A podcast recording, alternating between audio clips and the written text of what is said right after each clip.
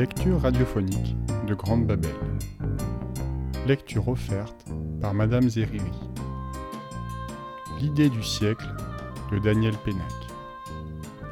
Chapitres 1, 2 et 3. Le chagrin de Madomagie explosa au dessert. Bon Dieu, que je suis malheureuse Moon, ma mère, venait de lui servir une charlotte à la framboise. Madomagie criait C'est pas possible d'être aussi malheureuse C'est vraiment pas possible Une seconde plus tôt, Madomagie riait, plaisantait, vivait.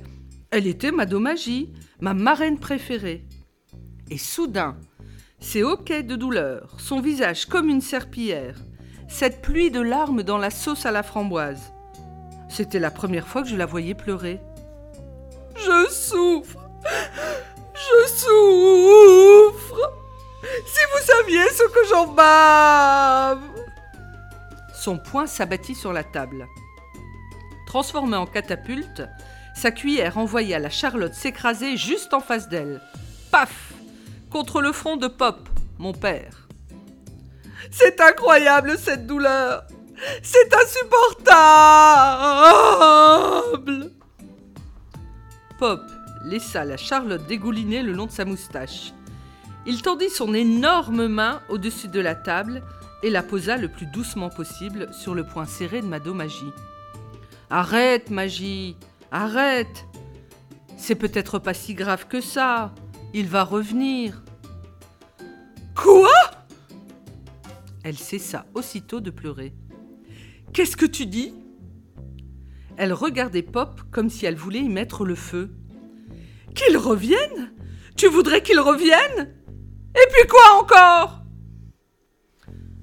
Pop jeta un coup d'œil affolé à Moon. Il se mit à bafouiller.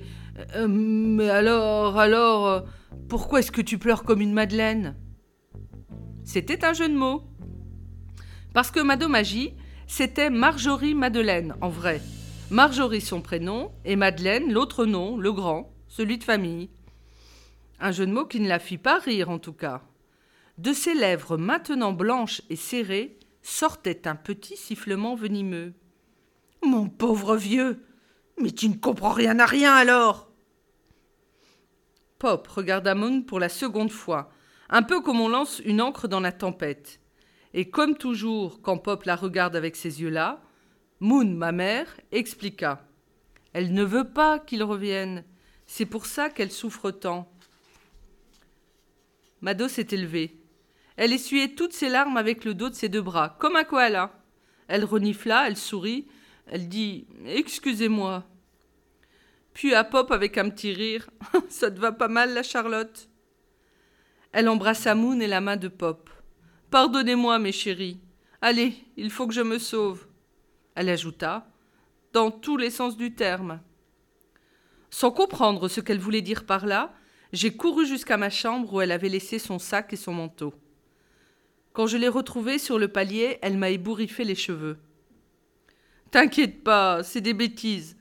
Un petit chagrin de grand, c'est moins grave qu'un grand chagrin de petit.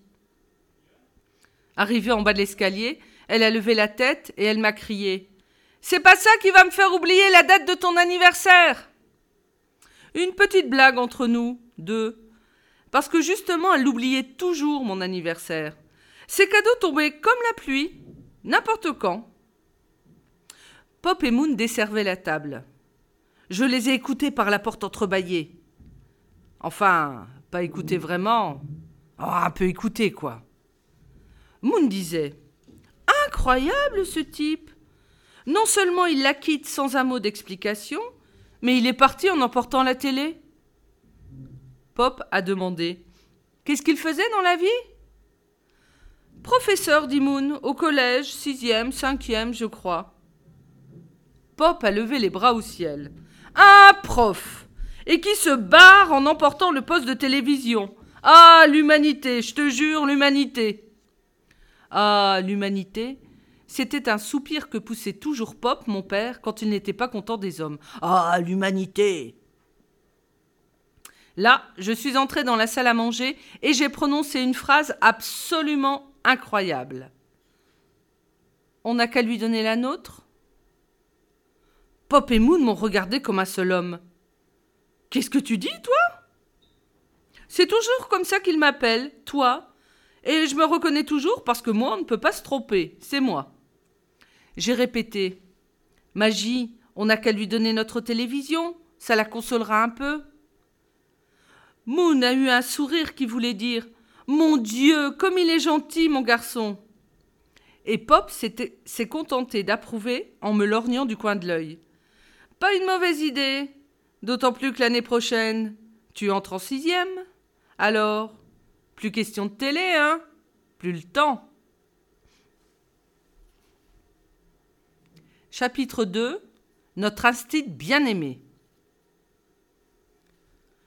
Le lendemain, à la récré de dix heures, Camo m'a engueulé comme du poisson pourri. Mais ça va pas, ma parole? T'es dingue ou quoi? Donnez votre télé à Madomagie parce que son copain l'a quitté. Et quand le prochain s'en ira en emportant le frigo, tu lui donneras le frigo? Et la machine à laver au suivant? Mais tu vas finir dans un désert Tu la connais pourtant, Madomagie, non? Ton père a accepté. Il dit que de toute façon, on n'a pas le temps de regarder la télé quand on rentre en sixième. Camo? C'est Camo, mon copain de toujours. On s'est connus à la crèche. Le berceau d'à côté. C'est mon créchon. Une sorte de frangin. Je croyais que l'argument de Pop allait le calmer, mais ça l'a multiplié par dix. Il s'est mis à beugler en gesticulant. Des conneries, tout ça, rien que des conneries. Si on les écoutait, on ne pourrait plus rien faire sous prétexte qu'on rentre en sixième. Quel âge il a, votre petit? Dix ans et demi? Oh, mais ça devient sérieux, plus question de rigoler. Il va bientôt rentrer en sixième. Ah non, désolé. L'année prochaine, pas de piscine. Tu rentres en sixième. Quoi? Cinéma? Rien du tout. Tu ferais mieux de réviser ton calcul si tu veux qu'on t'accepte en sixième. Camo, je te l'ai dit cent fois, on ne met plus son doigt dans son nez quand on va rentrer en sixième. Tous, tous autant qu'ils sont, ils n'ont que ça à la bouche. Ma mère, tes parents, le poissonnier, la sixième, la sixième. Même le clébard de la boulangère, quand il me regarde, j'ai l'impression qu'il va me dire. Eh oh, toi là, fais gaffe, hein. N'oublie pas que l'année prochaine, tu entres en sixième. Les hurlements de Camo avaient ameuté les copains. Nos copains de CM2, ceux qui allaient rentrer en sixième, justement. Le grand Lantier, le plus grand de nous tous, attendit que Camo reprit son souffle pour dire très vite Il n'y a qu'une seule grande personne qui ne parle jamais de la sixième, une seule. Camo avait ouvert la bouche pour continuer sa tirade. Bouche ouverte, il regarda Lantier. Qui ça Monsieur Margerel, répondit Lantier, qui avait toujours peur de dire une bêtise, tellement il était grand pour son âge. Deux secondes plus tard, tout le monde déboulait dans la classe. Monsieur Margerel était en train d'imprimer les feuilles d'histoire sur sa Ronéo. Il tournait la manivelle et nos ancêtres les Gaulois sortaient de là en violet très pâle. Qu'est-ce que vous faites là, les enfants? La récré n'est pas finie Il nous a dit ça sans se retourner, sans gronder, de sa voix à lui, toujours souriante. C'était notre maître, Monsieur Margerel. Pas de panique, jamais. Notre instit bien-aimé, comme l'appelait Camo quand on avait une permission à lui demander. Mais là, tout de même, Monsieur Margerel a dû sentir que l'heure était grave. Le silence, bien silencieux, parce qu'il s'est redressé et nous a fixé un bon moment. Qu'est-ce qui se passe? Camo a regardé ses baskets. On peut vous poser une question, monsieur? Monsieur Margerel a eu un geste d'impuissance. Il n'est pas né celui qui pourra t'empêcher de poser une question. Vous ne nous parlez jamais de la sixième. Pourquoi? Pardon? C'est vrai, dit Lantier. Vous êtes la seule grande personne qui ne nous dise rien de rien sur la sixième. Tout le monde nous parle de la sixième. Tout le monde. Les copains se déchaînaient.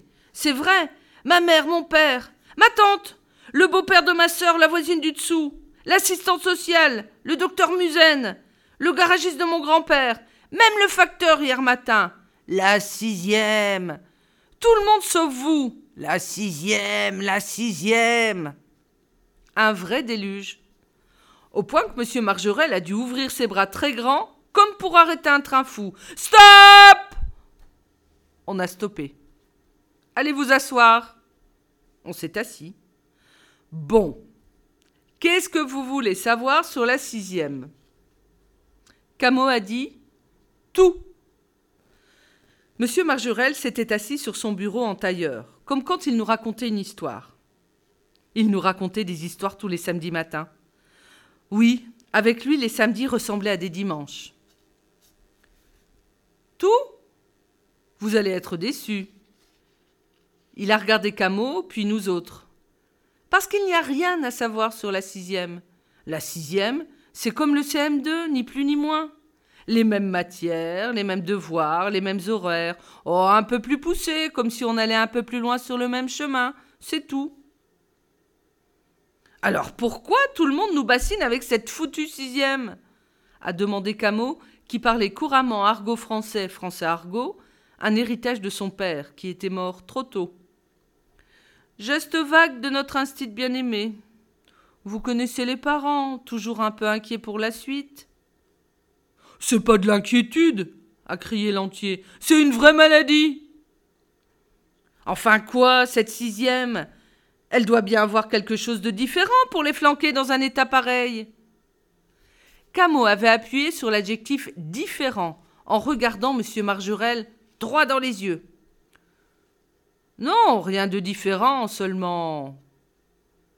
M. Margerel passa sa main dans sa tignasse.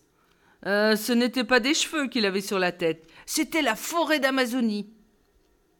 Seulement Eh bien, la seule vraie différence, c'est qu'au lieu d'avoir un seul maître, vous en aurez six ou sept. Un pour les maths, un pour le français, un professeur par matière, quoi. Oh, ça veut dire qu'ils seront six ou sept fois moins savants que vous? S'exclama le grand lentier. Margerel éclata de rire. Ah, ne va surtout pas leur dire ça, malheureux. Non, ce sont des spécialistes, un peu comme en médecine. Un docteur pour le cœur, un autre pour le foie, un troisième pour les reins, tu vois Et alors demanda Camo, où est le problème? Où est le problème? C'était l'expression favorite de Tatiana, la mère de Camo, à qui rien ne paraissait impossible. Et alors? Où est le problème? L'adaptation, répondit M. Margerel. L'adaptation, oui, jusqu'à présent vous n'aviez qu'un maître par an, que vous connaissiez bien. Bon ou mauvais, vous faisiez avec. En sixième, il faudra vous habituer à six ou sept caractères différents dans la même année. Il ajouta, quelquefois très différents. Il regarda Camo. Il pourrait même s'en trouver un qui supporte moins bien qu'un autre les questions de Camo. Là, silence le genre de silence où on commence à comprendre. Et c'est dans cette peur silencieuse que j'ai dit Les profs de sixième, c'est tous des voleurs de télé. Tout le monde m'a regardé. Et monsieur Margerel avec des yeux grands comme ça. Qu'est-ce que tu dis, toi? Je savais très bien ce que je disais. Mais j'ai répondu Rien. Camo est revenu à la charge. C'est très embêtant, ça, le coup de l'adaptation. C'est très, très embêtant. Il ne faut rien exagérer, dit M. Marjurel. C'est pas dramatique. Pas dramatique? Un type qui ne répondrait pas à nos questions? Vous trouvez que ce n'est pas dramatique? Et les réponses alors? Qui est-ce qui nous filera les réponses quand vous ne serez plus là? Une telle angoisse dans la voix de Camo que nous nous sommes sentis orphelins tout d'un coup, tous. Mais Camo sans doute plus que nous, vu que son père était mort un soir à l'hôpital. Plus de monsieur Margerel, plus d'instit bien-aimé, plus de réponses à nos questions. Le petit Malocène, qui avait un an d'avance sur nous tous, se mit à pleurer. Il balbutiait. Oh si, c'est grammatique, c'est vachement grammatique. Camo lui ôta ses lunettes pleines de buée, et tout en les essuyant avec son mouchoir, dit très calmement. Arrête de pleurer, le petit. Il y a une solution. Je crois même que je viens de trouver l'idée du siècle. Puis à monsieur Margerel, un peu comme on donne un ordre. Il faut que vous nous prépariez vraiment à la sixième, monsieur, dès demain. Il faut nous apprendre à affronter tous ces caractères différents. On peut savoir comment? Demanda M. Margerel, qui commençait à s'amuser. Le visage de Camus s'illumina, comme toujours quand il trouvait l'idée du siècle, euh, ce qui lui arrivait deux ou trois fois par jour. En jouant les rôles de tous ces nouveaux profs, s'exclama-t-il. Fini le monsieur Margerel que nous connaissons tous. Vous arrivez demain et vous jouez le rôle d'un prof de maths complètement inconnu, ou du nouveau prof d'anglais. Vous allez jouer tous ces rôles de profs inconnus, comme vous faites avec les personnages de Molière. Tous. Même celui qui répond pas aux questions? demanda le petit Malocène avec un reste de peur dans la voix. Surtout lui. C'est surtout à celui-là qu'il faut s'adapter. Camo tomba à genoux et leva des bras suppliants vers M. Margerel, toujours assis sur son perchoir. Allez quoi, notre institut bien-aimé, faites ça pour nous. Toute la classe l'imita. À genoux, tous, bras levés, tous, et braillant comme des affamés. Faites-le pour nous, notre institut bien-aimé, faites-le pour nous. D'abord, M. Margerel ne répondit rien. Les mains à plat sur le bureau, il secouait lentement la tête de droite à gauche, en regardant ses pieds avec un sourire qui n'en revenait pas. Puis il dit Décidément, tu es complètement cinglé, mon pauvre Camus. C'était dit sur un ton affectueux, mais Camus sentit que le vent tournait. C'est oui ou c'est non? Monsieur Margerel sauta de son bureau sur le sol. C'est non. Je ne suis pas le clown de service. Et avant que quelqu'un ait pu ajouter un seul mot, Et vous n'êtes pas des guignols. Fini la rigolade. Asseyez-vous et sortez vos classeurs d'histoire. Chapitre 3 Petite annonce Gros ennui. À la maison maintenant, le sujet de conversation numéro un, c'était l'avenir de Madomagie. Pop et Moon l'avaient inscrit au menu de tous les repas. On pourrait lui présenter Bertrand, disait Pop, mon père. Oh, trop popote, répondait Moon, ma mère, en remplissant nos assiettes. Maxime, le violoniste. Si tu étais une femme, tu aimerais qu'on te présente Maxime? Demandait Moon en nous versant à boire. Non, disait Pop. Un soir, j'ai essayé d'aider. J'ai proposé le père du grand lentier. Ça n'a pas marché non plus. Veuf, huit enfants sur les bras et un petit penchant pour la bouteille, euh, on devrait trouver plus simple. Frédéric? hasarda Pop. Tu sais, Frédéric, le toubib, l'alerdologue. Hum, pas son genre d'homme, répondit Moon. Ben, nom d'un chien, qu'est-ce que c'est son genre d'homme? C'est inouï tout de même une conseillère conjugale qui règle les problèmes des couples les plus cinglés et qui n'arrive pas à trouver son genre d'homme. Justement, dit Moon, des maris, elle en a trop vu. Elle ne sait plus. Là, j'ai demandé Qu'est-ce que c'est une conseillère conjugale? Euh, J'aurais bien aimé savoir aussi ce qu'était un type trop popote et même ce qu'était un allergologue, mais dans les conversations des adultes, il y a tellement de questions à poser qu'il faut en choisir une au hasard. Une sur trois à peu près. Une conseillère conjugale? Répéta Pop pour se donner le temps de réfléchir. Eh bien, disons que c'est un ministre des Affaires étranges. Le visage de Moon, ma mère, s'allumait toujours quand Pop, mon père, répondait à mes questions. Quand les couples se disputent, expliqua Pop, ils ne savent jamais pourquoi. C'est toujours plus compliqué ou plus simple qu'ils ne le croient, des affaires étranges. Alors, ils font appel à Madomagie, qui règle leurs problèmes en deux coups de cuillère à peau. Madomagie, ministre des Affaires étranges. Une espèce de fée qui réconciliait tous les amoureux du monde. Le plus fort, c'est que c'était vrai. Un jour, quand j'étais petit, Pop et Moon avaient cessé de s'aimer. Mais vraiment, hein, la vraie guerre. Je me suis vue divorcer et tout. Alors, ma domagie est apparue.